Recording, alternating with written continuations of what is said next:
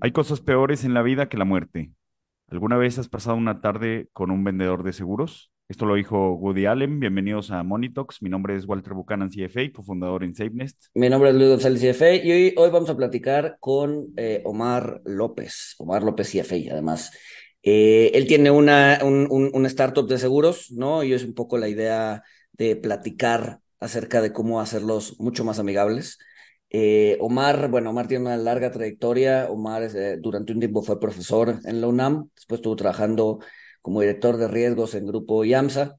Eh, después estuvo como subdirector de riesgos técnicos y financieros en Seguros Monterrey y ya después se pasó a, pues a, a sacar su propia empresa, ¿no? Es, es CEO y fundador de Club. Sin más, comenzamos.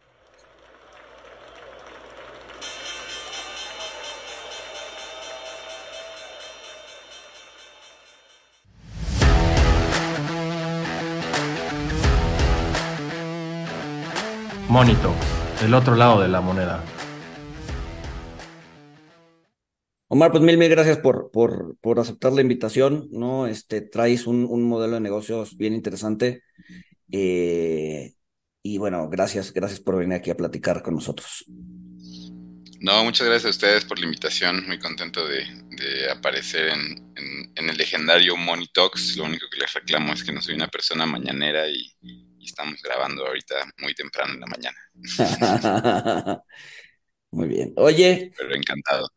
Platícanos un poquito, ¿no? De, de primero de, de, de, lo que se llama como el, el Insurtech, ¿no? O, el, o, el, o el, la Sí, la, la parte de, de, de, seguros y tecnología, ¿no? Las plataformas que hay, eh, un poco la trayectoria de, de, tu empresa, ¿no? En alguna vez me comentabas que no empezó como una compañía de seguros, pues no como una compañía de seguros, pero no, como, una, como una empresa que vendía seguros. Entonces, no sé si nos puedes dar una breve introducción de, de pues sí, del sector y, y, de, y de, de la historia de tu empresa. Sí, claro, pues eh, los seguros o, o InsurTech es eh, el nombre que se le da a, tratar de aplicar la tecnología a los seguros. Los seguros, pues, como parte del sector financiero, es una industria con mucha lana, se mueve mucho, mucho dinero en, seguros, en el corretaje de seguros, en aseguradoras, etcétera.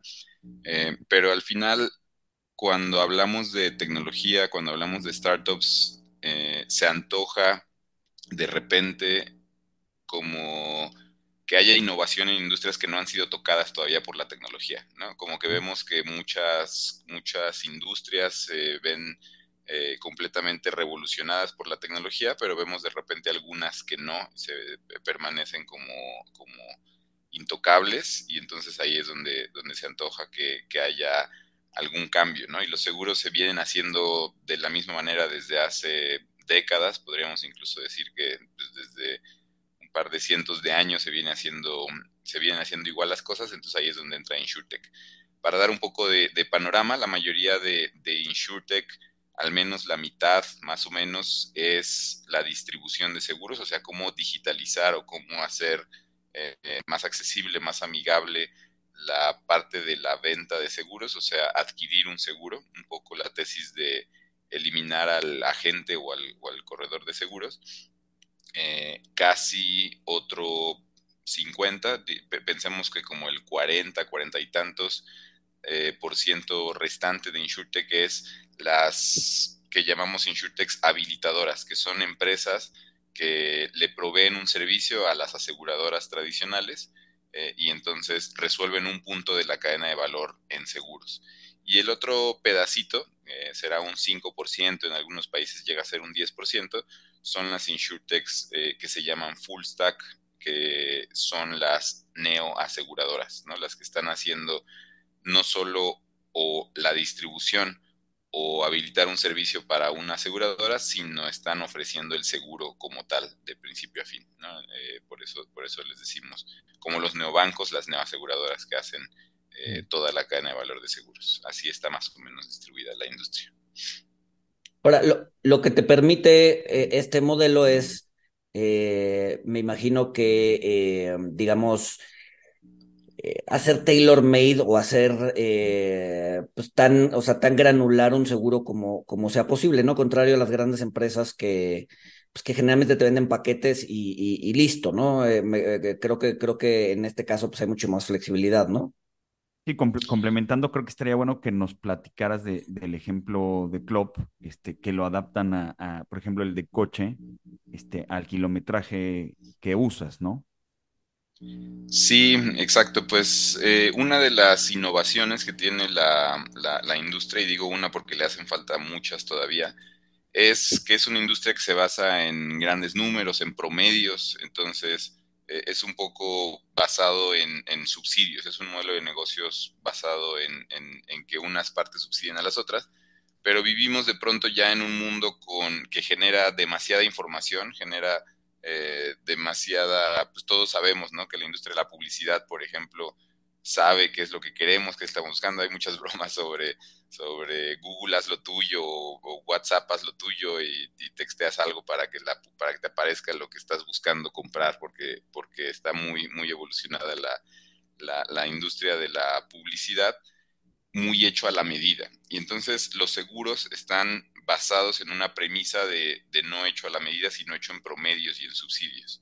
Entonces, eh, una de las cosas que hacemos en, Club es tratar de hacer el seguro más justo, más, más personalizado y de alguna manera tiene la parte compleja de eliminar los subsidios. Por ejemplo, algo de lo que hacemos es que nuestro seguro está basado en el kilometraje, pensando un poco en que es, eh, es más justo que pague menos alguien que usa muy poco su vehículo, ya sea auto o moto, eh, y que pague menos que alguien que lo usa demasiado todos los días para recorrer largas distancias. ¿no? Una de las premisas del riesgo o de la exposición al riesgo es pues, el kilometraje o el tiempo que pasas en el vehículo. Entonces, la, la premisa principal es si pasas menos tiempo en el vehículo, deberías pagar menos por tu seguro. Y es, y es esto apenas la, una de las de los aspectos característicos del seguro que vendemos, pero de ahí también es cómo manejas. Si eh, tienes buenos hábitos de conducción, si no usas el, teléfono mientras conduces, si no excedes los límites de velocidad y si no aceleras, frenas y giras de manera brusca, también debería tener una diferencia tu seguro con alguien que sí excede los límites, sí usa el teléfono mientras conduce y sí eh, acelera, frena o gira de manera brusca. ¿Cómo, ¿Cómo, detectan este comportamiento del conductor? Este, ¿Es por los datos de, de su dispositivo móvil con GPS o cómo, cómo, cómo, haces para saber si alguien gira brusco o no gira brusco? Sí, todo lo hacemos desde el celular. Hay, es un modelo de negocio que existe en algunas otras partes del mundo. En otras partes, como en Europa, se hace con un dispositivo instalado en el vehículo. En Estados Unidos también llega a hacerse con un dispositivo instalado nosotros lo hacemos por, por el celular y es eh, también un tema de, economías unitarias, de, del seguro, que la prima promedio en Europa, en Estados Unidos, está arriba de mil dólares, en, en, México la prima promedio está alrededor de los 350 dólares, y digamos que soportar en un modelo de negocio del seguro, soportar el costo de un dispositivo adicional, cuando además la gente si le dices, oye, le voy a poner un dispositivo a tu vehículo, diría, o sea, estoy dispuesto o dispuesta a aceptar ese dispositivo si tengo una ventaja directa, que es un seguro que cueste menos, ¿no? Un seguro más barato. Entonces, ¿cómo logras un seguro más barato que al mismo tiempo eh, tenga eh, o, soporte el costo de un dispositivo y de toda la logística de entrega, instalación, recolección, etcétera? Es lo complicado. Entonces, como vimos que podía funcionar aquí es a través del celular tiene sus ventajas y desventajas. Una de las ventajas es, es un dispositivo eh, costoso, sofisticado, tiene ya muchos sensores, tiene GPS, acelerómetro, giroscopio. Em, desventajas es, pues dependes de la eh, voluntad de la persona para, para, registrar los datos. ¿no? Los celulares ya tienen mucho control sobre la privacidad. Eh, la persona puede aceptar o rechazar que el celular eh, tenga ubicación, tenga ubicación en segundo plano, etcétera. Entonces, pues les digo, tiene sus ventajas y desventajas. Hablabas, hablabas de la parte de, de, promedios, ¿no? Creo que, siento, siento que parte del, y, corrígeme si me equivoco, pero siento que parte de cómo un seguro hace eh, negocios es pues justamente asegurando a la gente que está por debajo del, o sea, asegura toda la gama eh, y obviamente le cobra similar a los que están abajo del promedio que los que están arriba del promedio y la siniestralidad de los que están abajo del promedio pues tiende a ser menor eh, y por lo tanto eso cubre un poco el riesgo de, digo, de la parte más, más, pues más riesgosa, vale la, la redundancia, ¿no?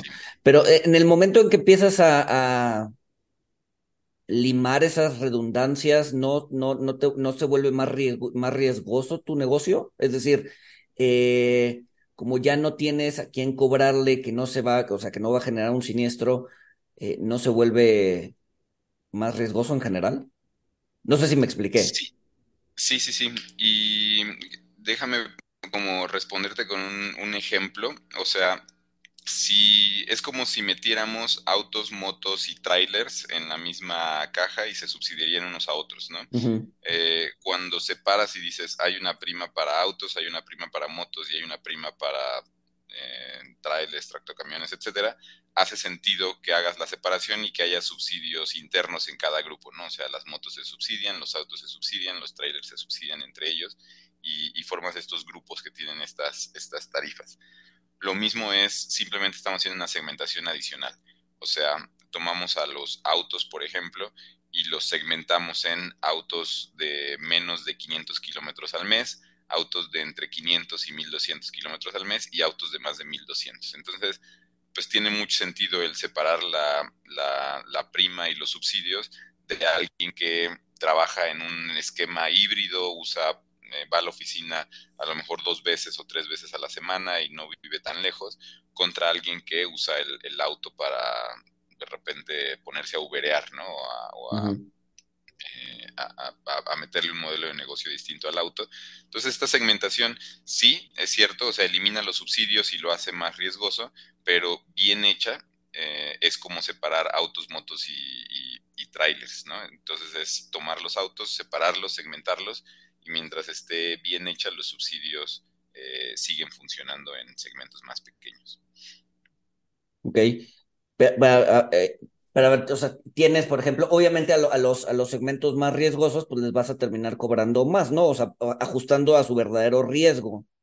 Eh, ahí la pregunta es, ¿qué, tan, ¿qué tanto más caro o barato respecto a que si el eh, conductor más riesgoso, se, busca, el, busca el subsidio general en, en, un seguro normal, ¿no? En donde, no sé, dado que, dado que un asegurador normal está subsidiando a los, a los más riesgosos con los menos riesgosos, pues igual le sale más barato en, en, en una aseguradora normal. Sí, o sea, reformulando o replanteando de otra forma lo que dice Luis, o sea, si, si una insurte que está segmentando, entonces, por ejemplo, yo que casi no uso mi coche, este, que me voy al trabajo caminando, uso la bicicleta, pues voy a contratar el seguro con la Insurtech porque me sale más barato. Este, pero eh, Luis, que tiene que moverse 20 kilómetros diario para ir a su trabajo, le saldría carísimo tener el seguro con la Insurtech, entonces a ver con la aseguradora tradicional porque va a tener el subsidio de lo que no está segmentado. Entonces, creo que lo que quieres decir, Luis, es si, si esto no afecta la rentabilidad de la Insurtech, ¿no? Eso, lo que dijo Walter. Sí, buen punto.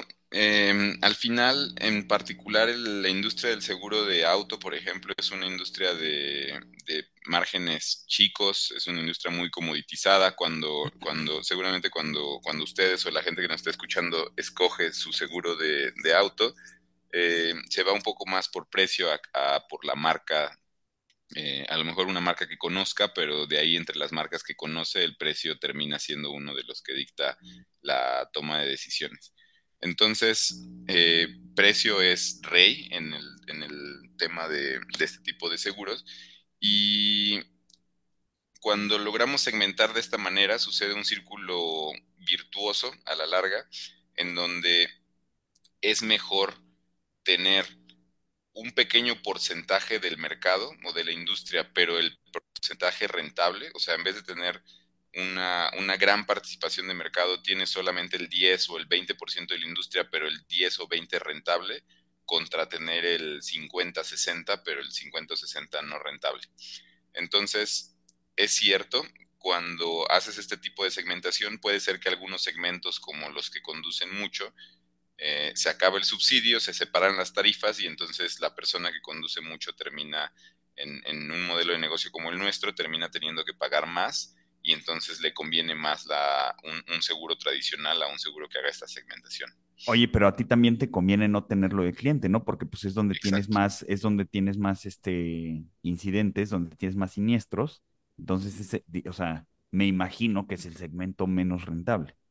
Exactamente, ahí es donde empieza la magia del círculo virtuoso, en donde si logras segmentar y quedarte con los buenos riesgos, los malos riesgos eh, no quieren estar contigo, terminan yéndose a la industria o al seguro tradicional y a la larga, si esto funciona bien, eh, la, tú logras ofrecer una tarifa cada vez más baja y la industria tradicional que se está quedando con los, comillas, malos riesgos, eh, empieza a tener que subir la tarifa y se hace cada vez una segmentación. Eh, se acaban más, se acaban los subsidios un poco y termina eh, haciendo este círculo virtuoso que, que, que, es beneficioso para quien logra segmentar bien los buenos riesgos. Claro. Oye, y por ejemplo, a ver, un, un, una aseguradora, o sea, hay, hay quien, eh, o sea, ve el negocio de los seguros como, como algo muy riesgoso porque pues te puede pasar lo que le pasó a las aseguradoras con Katrina, ¿no? Este, que pues hubo, hubo un evento de cola, este, que, que afectó a todos tus asegurados y todos llegaron a, cobrarte al mismo tiempo. Este, es como una corrida bancaria, pero una corrida de seguros. Este, el, el segmentar, eh, como, como lo pueden hacer las, las eh, y con, con, con, esta información, eh, baja la probabilidad, o sea, que, que, es pequeña, ¿no? Pero, pero baja la, la, la probabilidad de, de, que les peguen estos, estos eventos de cola o sigue siendo, sigue siendo igual, por así, por decirlo de alguna forma. Pues mira, primero me gustaría eh, mencionar que este tipo de segmentación es de las, una de las características que tiene el seguro que nosotros ofrecemos, el seguro de club, pero InsurTech en general no se basa en segmentaciones más específicas. Eh, la mayoría de las InsurTech son distribuidoras, eh, son brokers de seguros que tratan de hacer el seguro mucho más accesible, mucho más digital, sin necesariamente segmentar distinto a la población. Ahora, eh, con respecto a lo que mencionas, eh, la segmentación que, que, hacemos nosotros, pues termina, por ejemplo, no importa que uses poco tu vehículo, si tu vehículo estaba en Acapulco y llega a Otis, ¿no? ya no nos vayamos a Katrina, vámonos a, lo que pasó hace un par de meses. Eh, llega el huracán Otis, llega un atípico, un dato, eh, un, un, evento catastrófico y da igual que el auto no lo uses mucho, ¿no? Ese elemento de riesgo eh, de repente se vuelve irrelevante y más bien el huracán arrastra con todo. Entonces, eh, hay, en la industria de seguros el, el, modelo de negocio del reaseguro, que es la aseguradora de las aseguradoras, y el reasegurador se basa, el modelo de negocios del reasegurador se basa en repartir riesgos a nivel global. Entonces, sí, Otis puede venir y destruir eh, ser muy destructivo en una zona de, México, pero al final la aseguradora cuando cuenta con reaseguro no se preocupa por estos riesgos porque cuando pasan de cierto umbral se lo pasa al reasegurador, es el reasegurador el que entra y paga, pero el reasegurador lo repartió y hubo un huracán catastrófico en México, pero no lo hubo en otras partes de Latinoamérica o no lo hubo en Europa, entonces reparte un poco los riesgos y comienza a hacer estos subsidios pero a nivel global. Entonces la figura del reasegurador es clave eh, para que la aseguradora se, se, preocupe por los riesgos locales, no catastróficos, y cuando llega a suceder un riesgo catastrófico se reparte en el, en el, en el reaseguro internacional. Oye, so, sobre lo que estás mencionando, que, o sea, realmente el, el 95% de Insurtech este, es, es de distribución B2B. O sea, digamos que, eh, lo que lo que tratan de hacer es eliminar la burocracia o eficientar la burocracia eh, digitalizando los trámites. Sí, creo que la mayoría conocemos a alguien que se dedica a seguros, que es agente, es broker de seguros y le va muy bien. Eh, creo que todos conocemos a alguien que, vive bien de, los seguros. Y la mayoría, bueno, al menos el 50% de InsurTech se dedica a esta distribución digital sin intermediación, ¿no? O sea, tratar de que si necesitas un seguro de auto, de casa, de mascota, de gastos médicos para personas mayores, etcétera, seguros que a lo mejor ni siquiera sabías que existían, los puedas conseguir desde tu celular, entrando a una página y contratando sin la, necesidad de intermediación de, un, de una persona que, que sea agente o que sea broker de seguros. ¿no? Ahora, en, algún momento me comentabas que eh, estaban justamente automatizando todo este tema con inteligencia artificial, ¿no? Eh, pero también me comentabas que llega un momento en el que eh, pues eso está topado porque la gente sí quiere tener un contacto con una persona, ¿no? no entonces no sé cuál, cuál ha sido tu experiencia en ese frente, ¿no? En el frente de la automatización. O sea, la gente se siente cómoda comprándole un seguro a un robot. Em, sí, depende del ramo. El ramo de autos que les decía está como muy comoditizado, la gente lo conoce, eh, son muy similares los seguros. Eh, sí se siente un poco más cómoda eh, cuando la atiende un robot. Nosotros, por ejemplo, tenemos implementado ChatGPT a través de WhatsApp, entonces si tú nos contactas y puedes estar conversando con, un robot eh, alimentado, powered by ChatGPT u OpenAI. Y, y la persona eh, en estos casos sí llega a, confiar. Nosotros tenemos alrededor de 20% de nuestra venta automatizada por completo, ¿no? O sea, no interviene ningún humano, es el puro robot interactuando con la persona y alrededor de un 20% de nuestra venta se da así. Hay otros seguros, a lo mejor eh, un seguro de vida de largo plazo, eh, que tiene elementos fiscales, tiene elementos de deducibilidad, etcétera, que la gente todavía no confía en que un robot la atienda de manera precisa y todavía sigue requiriendo o, buscando la asesoría de un humano, una persona que sepa que es especialista en el tema y que le va a responder sus dudas de, deducibilidad fiscal, por ejemplo, ¿no? Entonces, depende un poco el ramo, mientras más complejo es el seguro, eh, más todavía hace falta la intermediación, mientras más simple la gente está dispuesta a, contratar de principio a fin sin interactuar con una persona. Ya. Oye, y preguntándote un poquito sobre eh, el, pues cómo, cómo han hecho o cómo les está yendo en, el tema de capital de riesgo, de Venture Capital, este, a, la industria Insurtech. Eh, sabemos que pues hay cierta sequía eh, en, el fondeo de, startups, inclusive, inclusive me han dicho que, que ya los que están batallando para conseguir capital son los mismos fondos de, Venture Capital. FinTech creo que es un, es un sector que perdió mucho el, el interés de los inversionistas este año, 2023 sobre todo, eh, pero creo que Insurtech eh, se, se, cuece aparte, ¿no? ¿Cómo, les está yendo? ¿Cómo está el entorno? Eh, hablando de esto. Sí, el entorno de capital de riesgo es, está muy complejo para cualquier industria y esto creo que es fácil de entenderlo en el contexto del costo del dinero, ¿no? O sea, reciente, digamos que cuando hubo el auge o el apogeo de las startups de cualquier industria, es cuando las tasas eran prácticamente cero, las tasas de interés, y entonces invertir en riesgo pues era eh, pues medio un no-brainer, ¿no? O sea, eh, si de por sí estás teniendo tasas cero, tasas eh, para, para, para, invertir tu dinero, apostarle a riesgo y a la posibilidad de que entregue tasas o retornos muy altos, pues era, era una buena oportunidad y esto explica mucho eh, no solo la presencia del dinero, del capital de riesgo, sino además las valuaciones, ¿no? O sea, valuaciones de, empresas que obviamente, aunque por más que las valuaciones vengan en, Venture Capital, vengan más de múltiplos, a veces de múltiplos de usuarios en empresas que ni siquiera generan revenue, por ejemplo, eh, a pesar de que, de que estas valuaciones se puedan basar en múltiplos, tiene que tener una relación con descontar flujos de lo que eventualmente va a generar, ¿no? Y cuando descuentas flujos a tasas cero, eh, pues las valuaciones son muy atractivas. Cuando empiezan a subir y subir y subir las tasas, uno, el en dónde poner el dinero empieza a, por ejemplo, en México, pues tienes 10, 11% de ponerlo sin riesgo, ¿no? ¿Por qué arriesgarías el, el, dinero en, un, en, una, en, una, startup? Eh, eso por un lado, y dos, las valuaciones obviamente se ven afectadas de manera inmediata, ¿no? O sea, subes las tasas y la evaluación de una empresa, ya sea startup pequeña o ya sea una empresa que cotiza en, bolsa, pues las valuaciones se caen.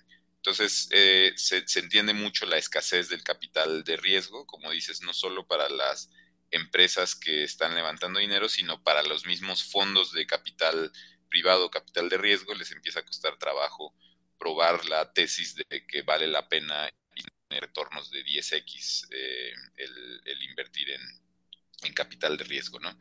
¿Cómo nos va? Eh, creo que InsurTech que es parte de, de, de, en general de la, de la parte fintech, del sector regulado, sector financiero regulado. En Latinoamérica se ha visto especialmente golpeado. Hubo mucho dinero eh, apostando por fintech en Latinoamérica y Latinoamérica le ha costado trabajo demostrar la tesis de que se puede incrementar la penetración de servicios financieros. ¿no? La, cuando tú cuentas la, la tesis de inversión de que hace falta mucha más penetración de servicios financieros en toda la población y, que podemos probar temas como el caso de Asia, de cómo, cómo incrementan los servicios financieros de, eh, gracias a ciertos jugadores, pues suena atractiva, ¿no? Suena, suena sexy la idea de, incrementarlo en Latinoamérica. La realidad es que no se ha logrado. Newbank es un caso atípico desde el, fondeo que, tuvo y, probó que el adquirir en, el segmento B2B de llegar a los clientes es muy costoso tener una penetración como la que ha tenido Newbank, pero es, un caso atípico y el resto de la industria nos ha costado a todos trabajo probar la tesis de que se puede incrementar la penetración eh, de los servicios financieros. Entonces, si hay una escasez de dinero en general, en específico lo tiene la industria fintech, tanto financiera como de seguros, en Latinoamérica. Y, pues necesitas probar una tesis de rentabilidad en la startup y rentabilidad junto con crecimiento y es una tesis compleja. Ya, pero ¿crees que, crees que eso eventualmente se vuelve en un, pues sí, en un problema sobre todo para las, las, las empresas que están quemando dinero, ¿no? O sea, porque ahorita, ahorita justamente como el dinero ya no es gratis, como el dinero ya está, o sea, ya cuesta, ¿no? La tasa ya está en 5% o en 11% en México. Eh, ¿Crees que eso limpie un poco el, el, el, panorama, ¿no? Separando los que generan flujo y los que no generan flujo. O sea, ¿crees que estamos en esa parte del ciclo? Sí, sí, eh, definitivamente eh, las startups se han basado tradicionalmente en un modelo de, como dices, de quemar dinero. Son modelos de crecimiento que depende de la inversión de capital, aunque la empresa no sea rentable, ¿no? Y vemos casos eh, muy famosos, muy sonados como WeWork, como Uber, empresas que crecen y crecen y crecen, revolucionan industrias, eh, pero no necesariamente son rentables y siguen quemando dinero dependiendo del, capital de los inversionistas y no de un modelo de negocio autosustentable. ¿no? Eh, ahora con, con, este entorno de, de escasez de, capital de riesgo, sí estamos en esa parte en donde eh, se, favorece mucho más rentabilidad a crecimiento. ¿no? Veníamos de, del 2020 en donde sobraba el capital de riesgo y se favorecía crecimiento, crecimiento, crecimiento, un poco a costa de, todo. ¿no? O sea, no importaba que, que no hubiera rentabilidad, era eh, invirtamos e inyectamos, e inyectemos dinero en empresas para que crezcan, se vuelvan líderes de la industria y la rentabilidad vendrá después. ¿no? Ese vendrá después. Eh, hoy, hoy, el entorno actual es, ya, ya, no, ya no se apuesta a un vendrá después, es modelos de negocio que son rentables desde etapas tempranas ¿no? y, que no dependan tanto de quemar dinero. Obviamente, cuando una empresa busca levantar capital, no importa que sea rentable o no, eh, es, un modelo que sigue dependiendo de quemar dinero, pero es distinto quemar dinero para crecer solamente a costa de todo, eh, aún sin ser rentable, a modelos que, deban ser rentables y el dinero, el capital de riesgo sea estrictamente para, para crecer eh, y acelerar un proceso que por sí solo una empresa rentable podría seguir creciendo y reinyectando el capital, ¿no? Pero es un acelerador, eh, pero sí busca actualmente el, modelos de negocio ya rentables. digamos que la quema de dinero es meramente para ganar mercado, ¿no? Mientras Exactamente. Que, mientras que le puedes dar otro enfoque a ese dinero que es crecimiento, ¿no? Eh, contratar gente, mejorar productos, más que competir por precio, ¿no? La quema de dinero era más una competencia por precio que otra cosa. Sí, depende, depende de la industria. O sea, por ejemplo, la quema de dinero en, negocios como aplicaciones tipo Twitter, YouTube, Waze, eh, aplicaciones que seguramente todos usamos, en su momento, eh, pues no, tiene sentido hablar de una competencia de precio en productos gratuitos, ¿no? Claro. Eh, pero pero sí en capturar mercado y volverse los líderes de la industria y dejar prácticamente afuera a los, a los competidores, ¿no? Que, cuando tú pienses en voy a tomar un taxi de aplicación, eh, te vayas con el líder de mercado, ¿no? Y es, ese es un ejemplo, el de Uber contra Didi, por ejemplo, es un ejemplo de quema de dinero, eh, pues que parece que no tiene no tiene límite. Creo que eh, la competencia por eh, los clientes de, de, auto, de, taxis de aplicación, eh, pues vemos cómo la gente no es fiel a la marca y eso es muy costoso en, en términos de capital y de, de, seguir inyectando en una competencia de precio como es, es el ejemplo de Uber contra Didi. ¿no? no en todos los modelos de negocio es así, pero sí solía ser eh, la inyección de dinero para, para, competir por participación de mercado. Eh, recientemente, eh, e-, esta escasez ha hecho que, que, ya no sea la jugada necesariamente, ¿no? Competir por precio y, por participación de mercado, sino, sino acelerar el crecimiento de negocios rentables. Llevas que como, ¿cuántos años tiene Club? ¿Como cuatro años más o menos? Pues nació en 2017 con, un modelo de negocio distinto de, broker o de, agente de seguros basado en, cómo conduce el agente.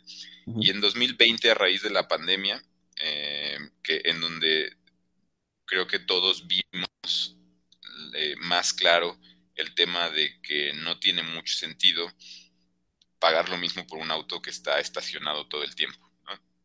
Entonces, eh, a raíz de la pandemia hicimos lo que en emprendimiento se llama pivotear, que es hacer un cambio fuerte o un cambio relevante en el modelo de negocio. Y pivoteamos y dejamos de ser un broker de seguros y nos fuimos por este pequeño porcentaje en InsurTech que se le conoce como full stack y de controlar toda la cadena de valor. Eh, y de 2021 acá, son tres años que llevamos ya operando en este pivote o en este nuevo modelo de negocio, es como lo solemos contar, ¿no? O sea, de 2017 a 2020 teníamos un modelo de negocio distinto, eh, no consideramos que fuera lo que llaman VC backable, un, negocio que haga sentido financiar a través del capital de riesgo de venture capital. Eh, pero, pero a raíz de este pivote que hicimos, sí levantamos capital, hicimos este cambio para lanzar este seguro en, en 2021 eh, y de ahí para acá es un modelo de negocio distinto que sí consideramos acabó hemos levantado inversión, hemos pasado por eh, una de las aceleradoras más importantes del mundo, si no es que la más importante del mundo, que se llama Y Combinator o, YC, ha tomado más relevancia porque Sam Altman, el, eh, el personaje clave de, OpenAI, fue presidente de Y Combinator, entonces últimamente ha, ha sonado un poquito más, pero es la aceleradora detrás de Dropbox, detrás de Rappi, detrás de Airbnb, eh, detrás de varias, varias em, empresas muy famosas y muy conocidas. Eh, nuestro, a partir de 2021 que hicimos este pivote y este cambio de modelo de negocio, no solo levantamos capital de riesgo, sino eh, somos parte de esta aceleradora como bastante reconocida. ¿A qué, a qué puedes elaborar un poquito más? ¿A qué te refieres cuando una empresa no es VC back, eh, backable y cuando, cuando una startup sí, sí puede eh, ser respaldada por capital de riesgo?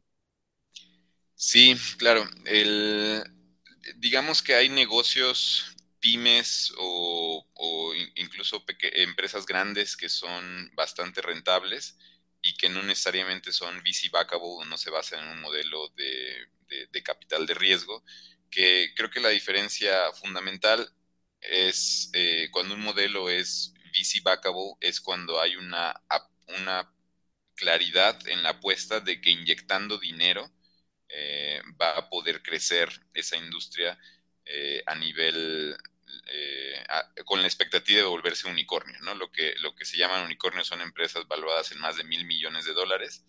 Entonces, cuando una empresa se considera VC backable es que hay un camino de largo plazo a volverse unicornio. Cuando es una empresa a lo mejor que resuelve una necesidad muy local, eh, que, puede ser muy rentable la empresa, pero a lo mejor no, no, tiene el potencial de volverse unicornio, eh, pues no suele considerarse VC backable, eh, suele financiarse o fondearse con capital de las mismas personas que, que inician el negocio. Eh, y a diferencia de las VC backable que se fondean, requieren mucho capital y se fondean de, del capital de riesgo de los venture capital, pero tienen la posibilidad de crecer y crecer y crecer y llegar a ser un, unicornio. Eh, ahí es donde entra el capital de riesgo en diferentes etapas. Entra el capital ángel, que, suele ser una, un, dinero no, no, profesional o no institucional, suele ser dinero de, de familiares, de amigos, de gente que, que, quiere apostar en etapas tempranas. Luego viene el seed capital eh, o capital semilla, que suele ser ya algo de dinero institucional de fondos que se especializan en estas etapas. Eh, y luego vienen eh, ya, capital de crecimiento como la serie A, serie B, serie C, y ya empezamos a llamarles A, B, C, D, F, hasta que hay un exit o que, puede ser como en el caso de Newbank, salir a bolsa, pero son industrias, estas VC backable, que le apuestan a ser unicornios y que van necesitando bastante dinero en distintas etapas y por eso les, les digo, ¿no? Viene desde una etapa donde se le inyecta dinero de capital ángel, luego capital semilla, luego serie A, serie B, serie C, van entrando distintos participantes hasta llevar una empresa a, a ser un unicornio. Ya. Eh, por ejemplo, ahorita eh, con la, o sea, para empresas como, como, como, como Club, no, no sé si estés al tanto de la nueva ley de mercado de valores, ¿no? Eh, ¿Es algo que a usted les hace sentido? Es, es, o sea, el, el, la capacidad de salir a mercado, no necesariamente como equity, pero sí pidiendo prestado, no sé, en forma de renta fija, en forma de deuda, en forma de emitir un bono o sea, ¿es algo que hace sentido para una empresa como de su tamaño y de sus características? ¿O siguen bajo el esquema de querer eh, pues buscar capital en este levantamiento o en estas rondas de levantamiento de capital?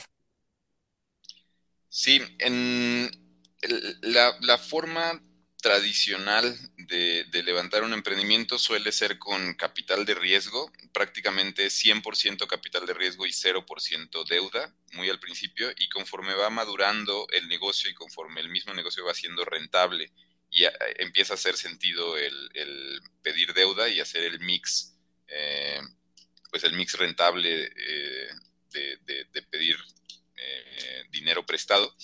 Entonces, em, al principio no hace sentido y al principio se requiere puro capital de riesgo. Conforme va siendo rentable, va entrando más eh, capital y en este mix o, pues en, este WAC o costo ponderado del, capital, tanto en, deuda como, como, costo de capital, eh, de pronto empieza a hacer sentido el capital del gran público inversionista y salir a bolsa y ya no ser capital de riesgo especializado en identificar oportunidades que pueden eh, romperla o ser, muy rentables, sino ya una oportunidad clara para cualquier persona no especializada y ahí es donde hace sentido eh, pues salir a bolsa, ¿no?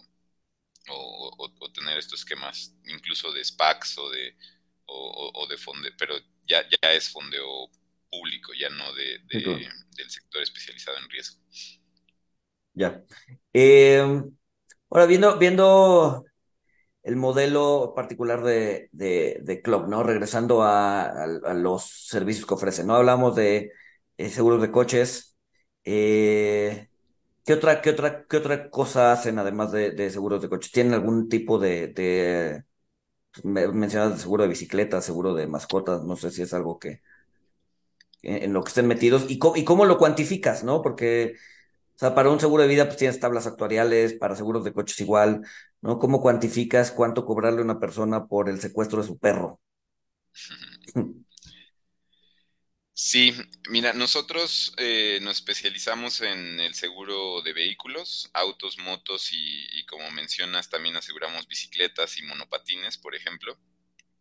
Eh, buscamos no solo una segmentación del seguro, sino ofrecer una experiencia eh, atractiva, nosotros decimos una experiencia wow en, tener un seguro, ¿no? En que, en, que, en que te guste tener tu seguro, lo cual es un poco absurdo porque el seguro lo compras para no usarlo. Entonces, eh, es muy difícil lograr una experiencia de que a alguien le guste un producto que compró para no utilizarlo. Pero un ejemplo es eh, cuando en nuestro caso tienes un accidente y tu auto se va al taller, se va en grúa, por ejemplo, y se va al taller, eh, nosotros te, damos saldo en Uber para que tú te sigas moviendo pagado por tu seguro, ¿no? Y esto le genera esta experiencia guau a la gente que está ahí, está viendo cómo su auto se lo lleva la grúa, pero le decimos, saca tu app de Uber y desde la app de Uber como magia te va a aparecer entre las formas de pago, entre tus tarjetas te va a aparecer tu seguro de club, ¿no? Entonces eh, te sigues moviendo pagado por tu seguro. Otro ejemplo. Me, imagino que eso tiene un, tope, ¿no? O de repente se puede ir a Nueva York en Uber y te va a salir. No, tiene un tope y, tiene un tope relacionado con la movilidad que tienes contratada con nosotros. Sabemos cuántos kilómetros conduces al mes, entonces eh, el tope es distinto para alguien que conduce menos de 500 kilómetros, para alguien que conduce 1500 kilómetros, ¿no? Entonces le, damos a cada quien una cobertura a la medida.